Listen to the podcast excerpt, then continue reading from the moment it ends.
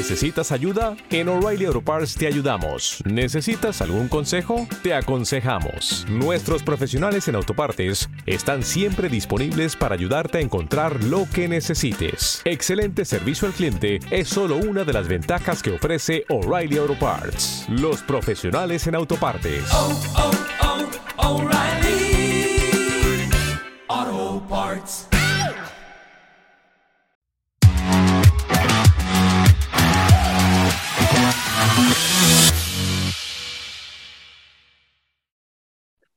Hola, hola, hola, hola, seguidores todos. Estamos muy contentos aquí desde Sevilla, España, en CEPA 2023. Un gran gusto estar con todos ustedes transmitiendo en este día uno, este día uno desde Sevilla. La verdad es que fue maravilloso el hecho de que pudiéramos estar aquí con ustedes y que podamos transmitir para todo el orbe y para toda América Latina lo que fueron las actividades de CEPA 2023 PIP el día de hoy en este día uno. Y bueno, pues saludamos a todos los que están en vivo. La verdad es que muchísimas gracias a todos los que están en vivo. Ah, también muchísimas gracias a todos los que nos están mirando diferido y también los que nos están mirando por YouTube. Muchísimas gracias.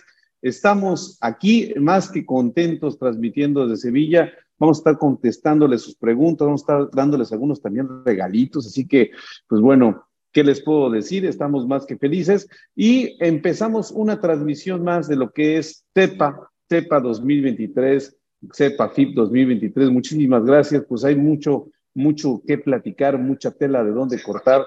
Todo la verdad es que ha sido maravilloso por acá. Nos han tratado de maravilla y le agradecemos todas las facilidades a CEPA, a CEPA para que podamos hacer esto posible a través de PeriMX, también a la FIP, a la Federación Ibero-Panamericana de Periodoncia, y también le agradecemos a nuestros patrocinadores, en este caso fue Galandale. Galandale, que bueno, ya les tendremos sorpresas con Galandale.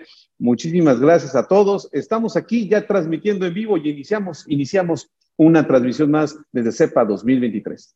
Y bueno, pues vamos a platicar, estuvo movidito, ¿eh? hubo de todo, hubo de todo el día de hoy, se, se platicaron cosas bastante, bastante interesantes aquí en CEPA 2023. La actividad fue interesante porque, bueno, pues les queremos comentar que hoy la actividad corrió a cargo de la sesión precongreso que le llaman, la sesión precongreso, que esta sesión precongreso es una sesión que, que, bueno, pues lleva a cargo la Federación Ibero-Panamericana junto con CEPA. Y bueno, pues fue una sesión bastante nutrida con un formato latinoamericano bastante grande, bastante extenso. Muchos, muchos colegas de, de, América Latina estuvieron presentes. De hecho, pues bueno, la mayoría de los, de los ponentes fueron latinoamericanos y bueno, pues hubo presencia de, de los países hermanos, eh, principalmente de hubo presencia de Chile, hubo presencia del Perú, hubo presencia de Argentina, hubo presencia de Colombia, hubo presencia de República Dominicana y hubo presencia de México. Así que la verdad es que estamos muy contentos con lo que se pudo transmitir y proyectar desde acá. Fue una presencia bastante nutrida, bastante buena. La verdad es que eh, este, nos quedamos muy emocionados con, con, hecho, con el los latinoamericanos aquí en CEPA fue una gran fiesta de la periodoncia de Latinoamérica y el día de hoy empezó CEPA, así como lo estamos comentando, empezó con, con el pie derecho, con una sesión bastante nutrida, como les comentábamos, de América Latina la Federación Ibero-Panamericana y también pues hubo presencia especial de Brasil, ¿no? O sea, de Brasil. Saludos a todas las personas que están conectando, saludos a Carla Fierros, a Ada González, a, todo, a, todo, a todas las personas que están en el orbe aquí en Latinoamérica y que están siguiendo CEPA. Recuerden que CEPA, antes de continuar con toda la, la recapitulación del día uno, CEPA la pueden seguir en vivo, que sabemos que hay un cambio de horario significativo, aquí ya son las 8 de la tarde, porque oscurece casi a las 10 de la noche aquí en Sevilla. Bueno, pues pueden seguirla en vivo y también la pueden seguir en el formato diferido a solo 45 euros. Hemos estado compartiendo nuestro link eh, de inscripción allí en Perio MX y bueno, pues van a poder ver cosas increíbles, van a poder ver las cirugías del doctor Zucchelli, van a poder ver pues todas las conferencias. La verdad es que está muy nutrido, los esperamos. No se lo pueden perder, la verdad es que está bastante interesante todo lo que se está compartiendo por acá. Y bueno, pues nosotros estamos iniciando con la recapitulación de lo que es el día uno, el día uno que pues fue, se efectuó el día de hoy. La verdad es que fue un día bastante, como les comentaba, bastante nutrido. Estamos muy contentos con todo lo que se dio. Eh, de una manera bien especial, sabemos que hay presencia de todos los países latinoamericanos, hay presencia de México, hay presencia pues también de muchos países. La verdad es que me, me, me salta mucho a la mente el pensar que México pues podría tener un papel un poco más trascendental. Esperemos que en el futuro este, México pueda estar más presente eh, eh, en lo que es la actividad de FIP. Ya son cuestiones administrativas, cuestiones de diplomacia, cuestiones políticas, pero al final nosotros, pues bueno, somos hermanos latinoamericanos, estamos compartiendo todos juntos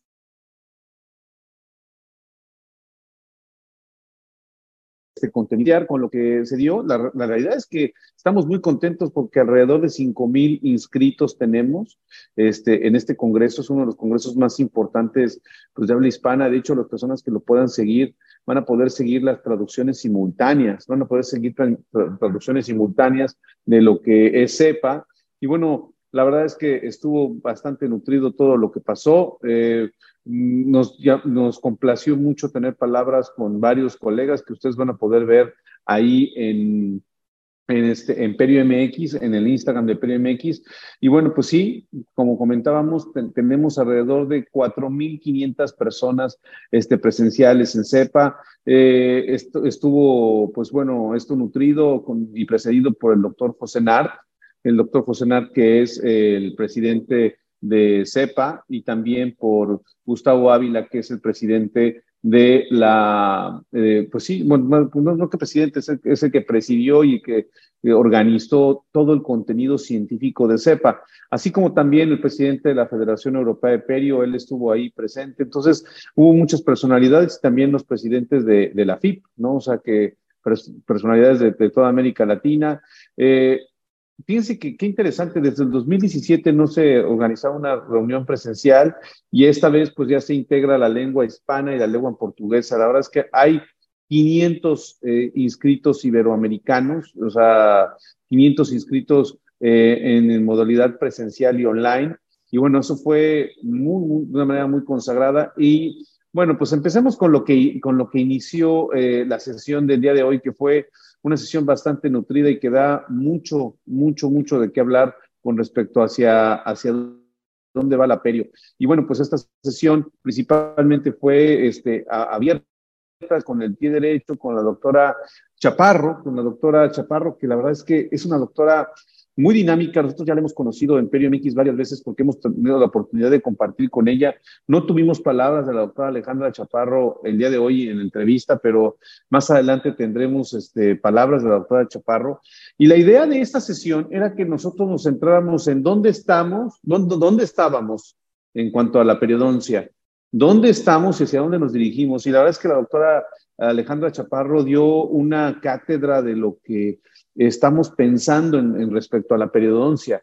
Se hablaron de muchas cosas, pero no pudimos empezar mejor que hablando de periodontitis. Y hablando de periodontitis, pues eh, significativamente lo que se mencionó, y principalmente la doctora Alejandra Chaparro, fue hablando acerca de los marcadores moleculares. Qué importantes son los marcadores moleculares, qué, importante es eh, el que podamos vislumbrar diferentes situaciones. Ella es la doctora Alejandra Chaparro, este, viene de, de, Chile, viene de Chile, de la Universidad de los Andes en Santiago de Chile. La verdad es que fue una, una gran conferencia. Si ustedes están inscritos en CEPA, la pueden ver este, ya diferida. La verdad es que fue bastante nutrido todo lo que la doctora Alejandra nos compartió. Hubo varios datos, hubo varios datos que la doctora Alejandra compartió que, que fueron significativos, o sea, y esos datos, pues, sobre todo, pensar en que ahora ya se conoce cada vez más eh, el DNA, ¿sí? Y, y, que, bueno, pues realmente una de las situaciones que más nos hizo reflexionar es que, bueno,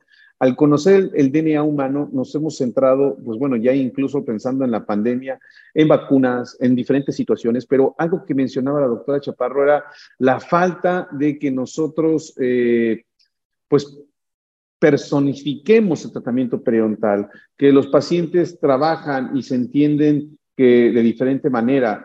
Eh, no debemos estandarizar la terapia periodontal. Esa es una parte bien interesante que la doctora Chaparro eh, platicó en su, en su ponencia, ya que el hecho de que nosotros tratemos a todos los pacientes por igual es un gran riesgo, ¿no? Es uno de los riesgos más grandes, ya que nosotros no debemos de tratar a los pacientes por igual. A todos los pacientes les hacemos controles de placa, a todos los pacientes les hacemos raspado y radicular cuando tienen periodontitis, pero mencionaba la doctora Chaparro algo muy cierto, y es que todos los pacientes son distintos, viven condiciones distintas, y que hoy en día con el conocimiento del DNA podemos personificar el tratamiento periodontal de una manera significativa.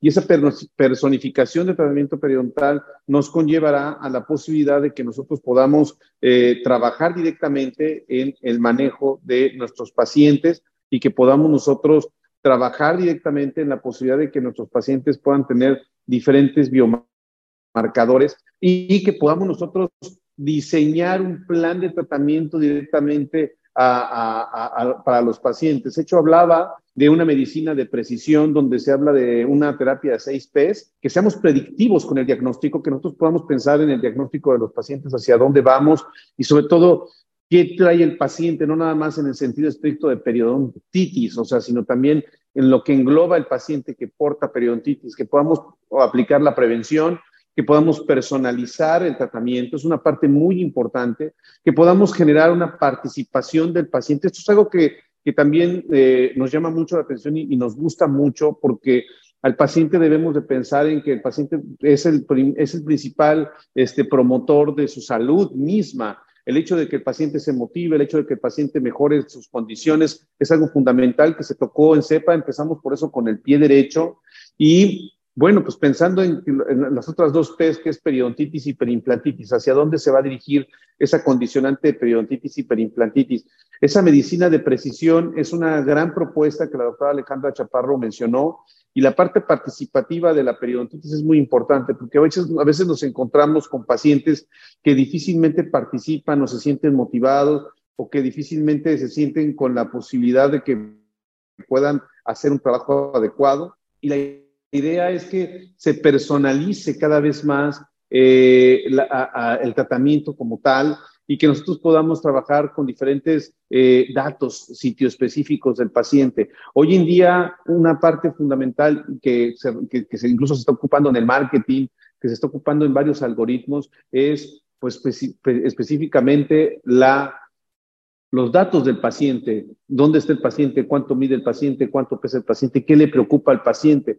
Algo que yo le incluiría o que, lo que haría mayor énfasis con respecto a la conferencia de la doctora Chaparro fue eso, que se hablase también del estrés. Creo que el estrés es una parte fundamental, pero bueno, al final del día fue magistral lo que compartió la doctora Chaparro, que, bueno, pues se hablaba de la personificación de la, de la, este, de la terapia, que podamos diseñar estrategias en común, porque hay pacientes que les queda este, pues el cepillo eléctrico, por ejemplo, hay pacientes que no les va el cepillo eléctrico, hay pacientes que les va este, una terapia psicológica, hay, hay, pacientes que les va también el hacer ejercicio, hay pacientes que les va a manejar la dieta, lo cual también fue una parte que se platicó el día de hoy. Entonces, la verdad es que abrimos con el pie derecho en CEPA 2023 con esta conferencia de la doctora Alejandra Chaparro, donde se habló acerca de la periodontitis y hacia dónde vamos a ir y hacia qué es lo que se buscará. Algo que también se mencionó de una manera importante es el tema de los riesgos que se generan en la periplantitis. Entonces, pues bueno, los datos del paciente nos van a ayudar a que se pueda modificar lo que se conoce como la terapia personalizada. Después le dimos paso a la doctora María Elisa Galarraga, que la verdad es que eh, María Elisa Galarraga eh, la, verdad es que fue una gran conferencia, es ecuatoriana, yo ya la había leído, pero no la conocía, la verdad es que fue muy significativo, yo creo que es un orgullo para el Ecuador que, que tengan una periodoncista de ese nivel, la doctora María Elisa Galárraga, este, pues ella trabaja y es parte ya del cuerpo académico de la Universidad de Tufts.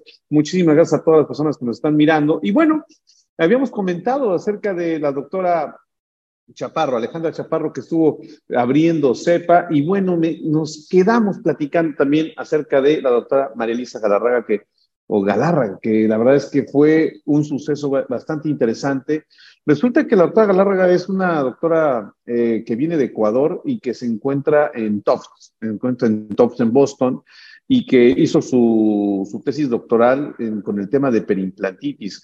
Y en la Escuela del Conocimiento de la Perimplantitis o enfermedades perimplantarias se encuentran, se encuentran dos vertientes bien fuertes. Se encuentra la vertiente de la Escuela de la Universidad de Michigan, y se encuentra la, la, escuela también de, de, Boston, donde está Harvard, donde está Tufts.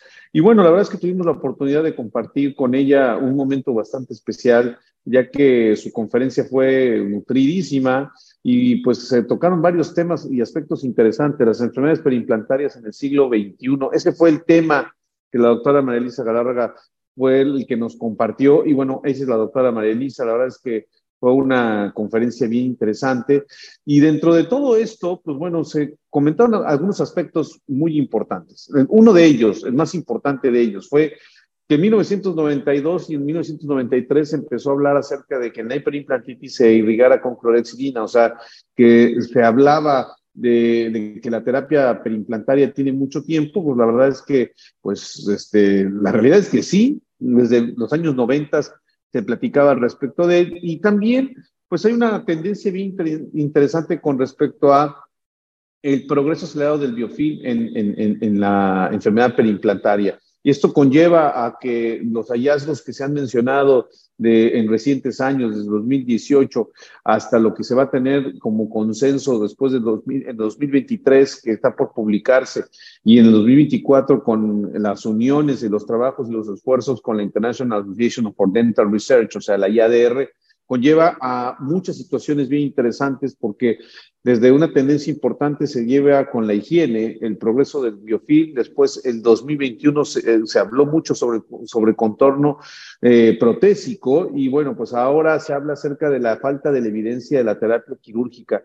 Es una parte bien importante porque unas reflexiones que lleva a este Congreso CEPAFIP es que, bueno, pues sí, se han hecho muchas cosas al respecto. Eh, con respecto al manejo de la perimplantitis. Se ha hecho pues solamente una terapia receptiva, como es el caso de la perinto, pe, este, sí, la perimplantoplastia, la perimplantoplastia, pues, cuando se pule la superficie del implante en, en, cuestiones de perimplantitis, y también pues hoy en día se habla acerca del colgajo, ¿no? Algo que nos, eh, nos mencionó de una manera muy interesante es un, un concepto que, que, que bueno, no, no se maneja tan frecuentemente, pero sí el doctor Thomas G. Wilson llegó a mencionar, como es el caso de la biocorrosión, la biocorrosión que puede generar eh, las prótesis inadecuadas ¿sí? en situaciones de enfermedad perimplantaria. Entonces, pues bueno, los que tienen acceso a las conferencias grabadas de CEPA, es importante mencionar esto, que hay eh, prótesis metálicas que pueden generar una biocorrosión y esto pues esté producida también por el efecto de eh, fluido crevicular a nivel perimplantario. Es un concepto bien interesante que se maneja de una manera muy importante. La biocorrosión también, que se hablaba de esto el día de hoy aquí en CEPA. Otra cosa que también se mencionó, pues obviamente la modificación de los biotipos y de los fenotipos y los morfotipos pensando en y para cerrar con broche de oro, en la terapia reconstructiva, hablando acerca de la perimplantitis, la doctora María Elisa Galárraga nos, nos compartió algo bien importante que no hay evidencia científica. Esto es una parte bien interesante porque atrás de nosotros estaba sentado Alberto Monge, que ustedes lo conocen, que es un periodoncista que su escuela del conocimiento también va mucho en la terapia de la perimplantitis.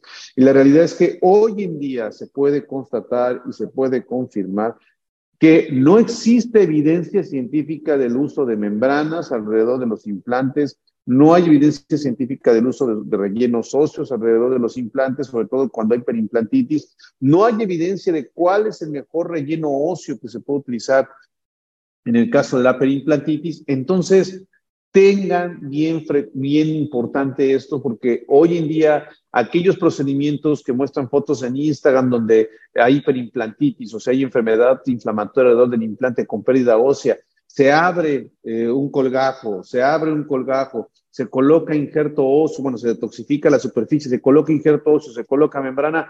Hoy en día podemos decir que no hay evidencia científica al respecto y esta, esta posición sí es una posición muy importante que va a venir en un consenso que creo que ya después el doctor Herrera, este, pues sí le dijo algo a la doctora María Elsa Galarga, que pues, bueno, se había adelantado un poquito.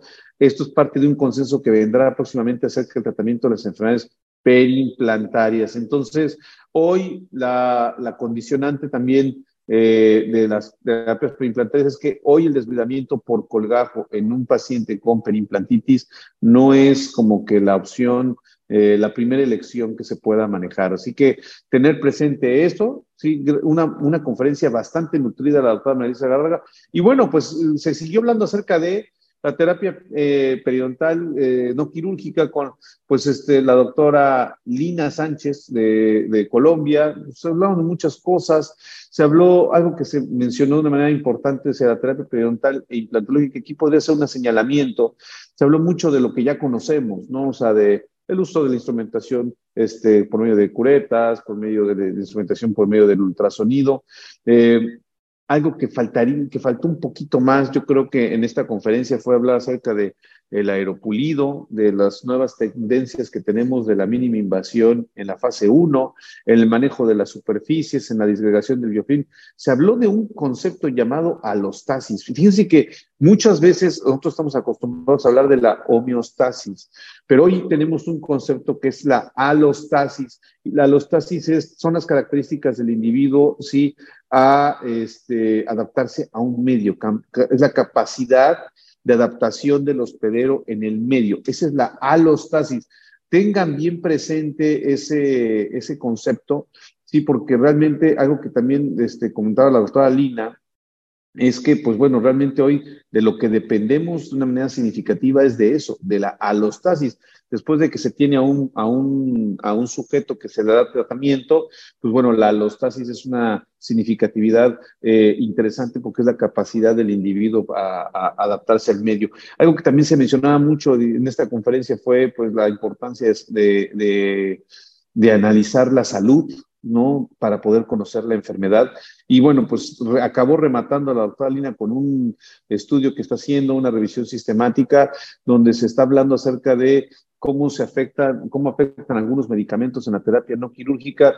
Se habló que los probióticos no tienen significatividad en el tratamiento de la terapia no quirúrgica, los omega 3 no tienen significatividad en el tratamiento no quirúrgico. Entonces, muchas veces me he encontrado con algunos, este, con algunos medicamentos, no sustentos, suplementos alimenticios, etcétera, gente que vende, ya saben, vitaminas y que te dice, no, este, tiene enfermedad de las encías, tome probióticos, tiene enfermedad de esto, el omega 3, bueno, no hay evidencia científica al respecto. También esto ya está publicado en las guías de, la terapia que están en CEPA, que las pueden descargar. Así que hoy en día los probióticos y el omega 3 no tienen evidencia científica para tratamiento de la periodontitis.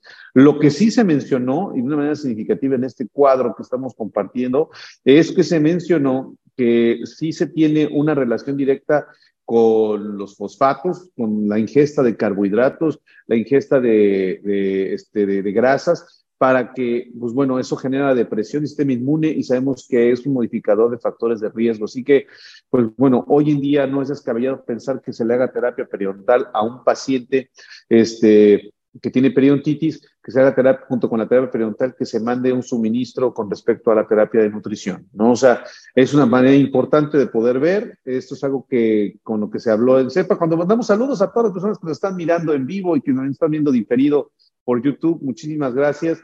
Y bueno, continuamos con uno de los magos de eh, la terapia eh, mucogingival y más que magos, uno de los revisores más este, importantes que hay del mundo, y se trata del doctor Leandro Chambrone, que, bueno, la verdad es que se habló de una manera significativa y de muchas cosas. El doctor Leandro Chambrone habló acerca de cómo nos encontramos hoy en día en la terapia mucogingival.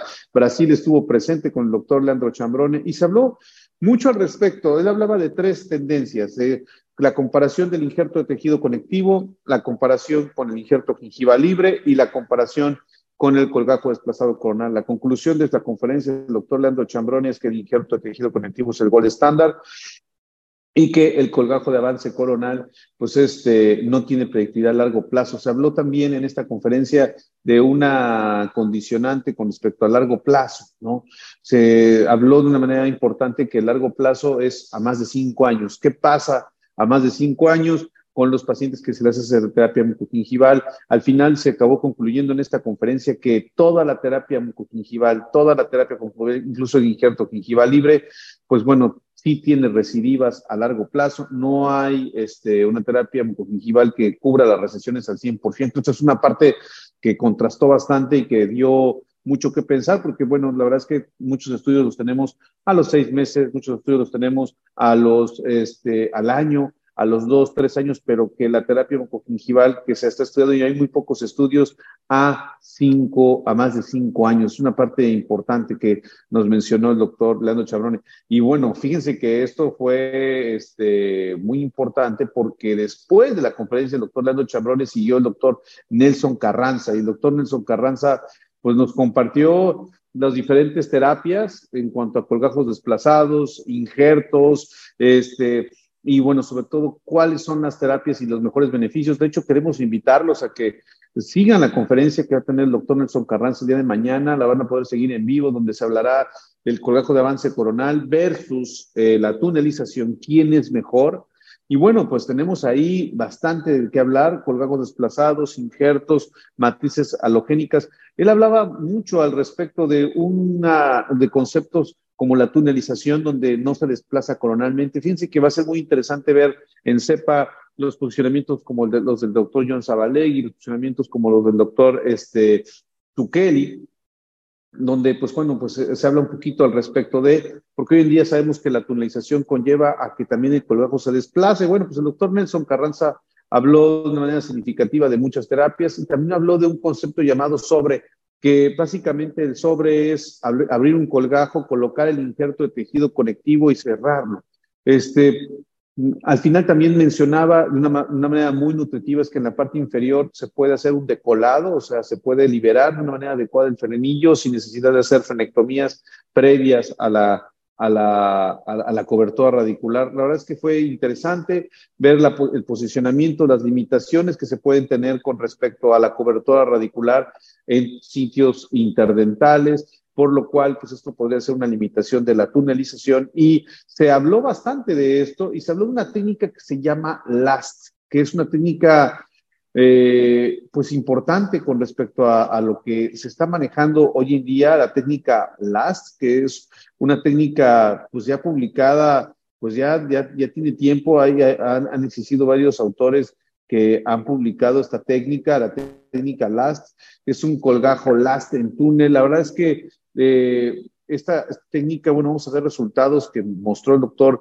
Nelson Carranza cuando mandamos saludos a toda América Latina que nos está mirando, invitándoles a que este, se puedan conectar a CEPA, está el link ya de conexión para que puedan inscribirse con 45 euros de pago, incluso pueden ustedes ver las conferencias diferidas. LAST significa eh, laterally, o sea, lateralmente, stretch, ¿sí? O sea, deslizante, tunnel flap. Esto es lo que podremos pensar en la técnica LAST. Y bueno, en la técnica LAST pues, se logran este tipo de resultados donde la parte que ustedes están viendo, donde se encuentra la recesión, se une como un colgajo de doble papila de una, manera significativa. El colgajo se une, se, se eh, a favorecer y se tiene al respecto de, esta técnica. Nos pareció muy interesante esta técnica. La verdad es que eh, se habló mucho al respecto. Hay mucho de qué hablar. Con el doctor este, Nelson Carranza tuvimos la oportunidad de hablar. Van a ver las entrevistas que tenemos ahí en Perio MX. Y bueno, pues se habló de estos resultados, donde sí se acabó comentando de que el gold standard es el, el, injerto de tejido conectivo. De una manera significativa, también el doctor Carranza habló a favor del colgajo de avance coronal. Pero bueno, eh, ya tendremos mucha tela de dónde cortar con respecto al doctor Nelson Carranza. Y después siguió el doctor Marco Alarcón, que es gran amigo de nosotros, la verdad es que es gran amigo de Perio MX, es gran amigo mío, este, me dio mucho gusto eh, ver al doctor Marco Alarcón brillar. La verdad es que pues, es de, del Perú. hizo una gran asociación de lo que es la evidencia científica y los eventos clínicos. El doctor Marco hizo bastante, este, habló bastante fluido, habló bastante bien. Eh, y pues bueno, la realidad es que algo que compartir de imagen del doctor Marco para que los que no lo conocen lo puedan ver. Aquí, ah, no, este es el doctor este, Nelson Carranza. Ahí está el doctor, ah, no, es el doctor Nelson Carranza. El doctor Marco Alarcón, ahí está el doctor Marco Alarcón, ahí está. La verdad es que bastante interesante su conferencia. Eh, representando al Perú, la verdad es que hizo muy buen papel, donde se habló acerca del manejo de los tejidos duros, tejidos blandos alrededor de los implantes, la importancia del tejido queratinizado. Y bueno, le mandamos un gran saludo al doctor Marco Alarcón, la verdad es que hizo un excelente papel en este día uno en la Congreso CEPA 2023 y FIP. Y por último, pues bueno, la verdad es que cerramos pues con un compatriota mexicano, él, el doctor Francisco Salvador García Valenzuela, pues la verdad es que eh, me dio mucho gusto ver a un compatriota también eh, aquí defender pues muchos sus posicionamientos, habló de la, temas que ya le hemos escuchado al doctor Salvador, pero que la verdad es que siempre son de retroalimentación, como es el caso de la compensación de los, en el manejo de los tejidos blandos, impactó con sus fotografías, la verdad es que el doctor Salvador hizo un, muy buen fluido de manejo del escenario. El único doctor que se movió de un lugar a otro fue el único. La verdad es que eso también le aplaudimos porque generó una interacción de calidez para todo el público que estuvimos ahí. El doctor Chava, como le decimos sus amigos, la verdad es que pues este puso el nombre de México en alto, en alto, mostró grandes casos clínicos. A mi parecer me hubiese gustado ver que que, tuviera un poquito más de tiempo, porque hubo muchos conferencistas que se comieron el tiempo. Ese es el problema a veces de, cerrar este, las conferencias, pero la verdad es que a pesar de todas esas adversidades, el doctor Salvador Francisco este, García Valenzuela lo hizo bastante bien, representando a México, el único representante de México como conferencista aquí en CEPA 2023. Y bueno, amigos de Perio MX, pues la verdad es que muy felices todos por esta gran oportunidad. Le agradecemos a CEPA, van a ser grandes jornadas, agradecemos a nuestros patrocinadores, a Galandale, Uniformes Galandale, que tendremos bastantes sorpresas con Uniformes Galandale, eh, a la FIP, la verdad es que muchísimas gracias por todo. Se mencionó mucho, muchos aspectos muy interesantes en este congreso, en este inicio, en este precongreso con Latinoamérica de frente. También estuvimos, pues bueno, en la premiación de los premios FIP, donde se les dio una mención eh, honorífica, otra de las tantas que tiene coleccionadas el doctor Mariano Sanz. El doctor David Herrera también hizo lo propio, pues que son los estandartes que están dando la transición a las nuevas generaciones. Y nosotros en, en la parte de comunicación, pues invitados aquí en CEPA, los invitamos a que sigan CEPA. Mañana Tendremos cirugía en vivo del doctor Giovanni Zucchelli y pues bueno, no se la pueden perder. Recuerden que pueden ver el congreso diferido durante unos cuantos meses más. Así que pues bueno, cuando tengan tiempo lo pueden seguir. Muchísimas gracias a todos. Sigamos trabajando por la Perio. Recuerden que la Perio es para todos. Y bueno, pues estamos transmitiendo desde acá en Sevilla. Cuídense mucho. Nos conectamos mañana. Saludos y sonríes saludables. Esperemos que sea un excelente congreso para todos ustedes y para nosotros también aquí desde Sevilla en la CEPA 2023 PIP. Cuídense mucho. Hasta mañana.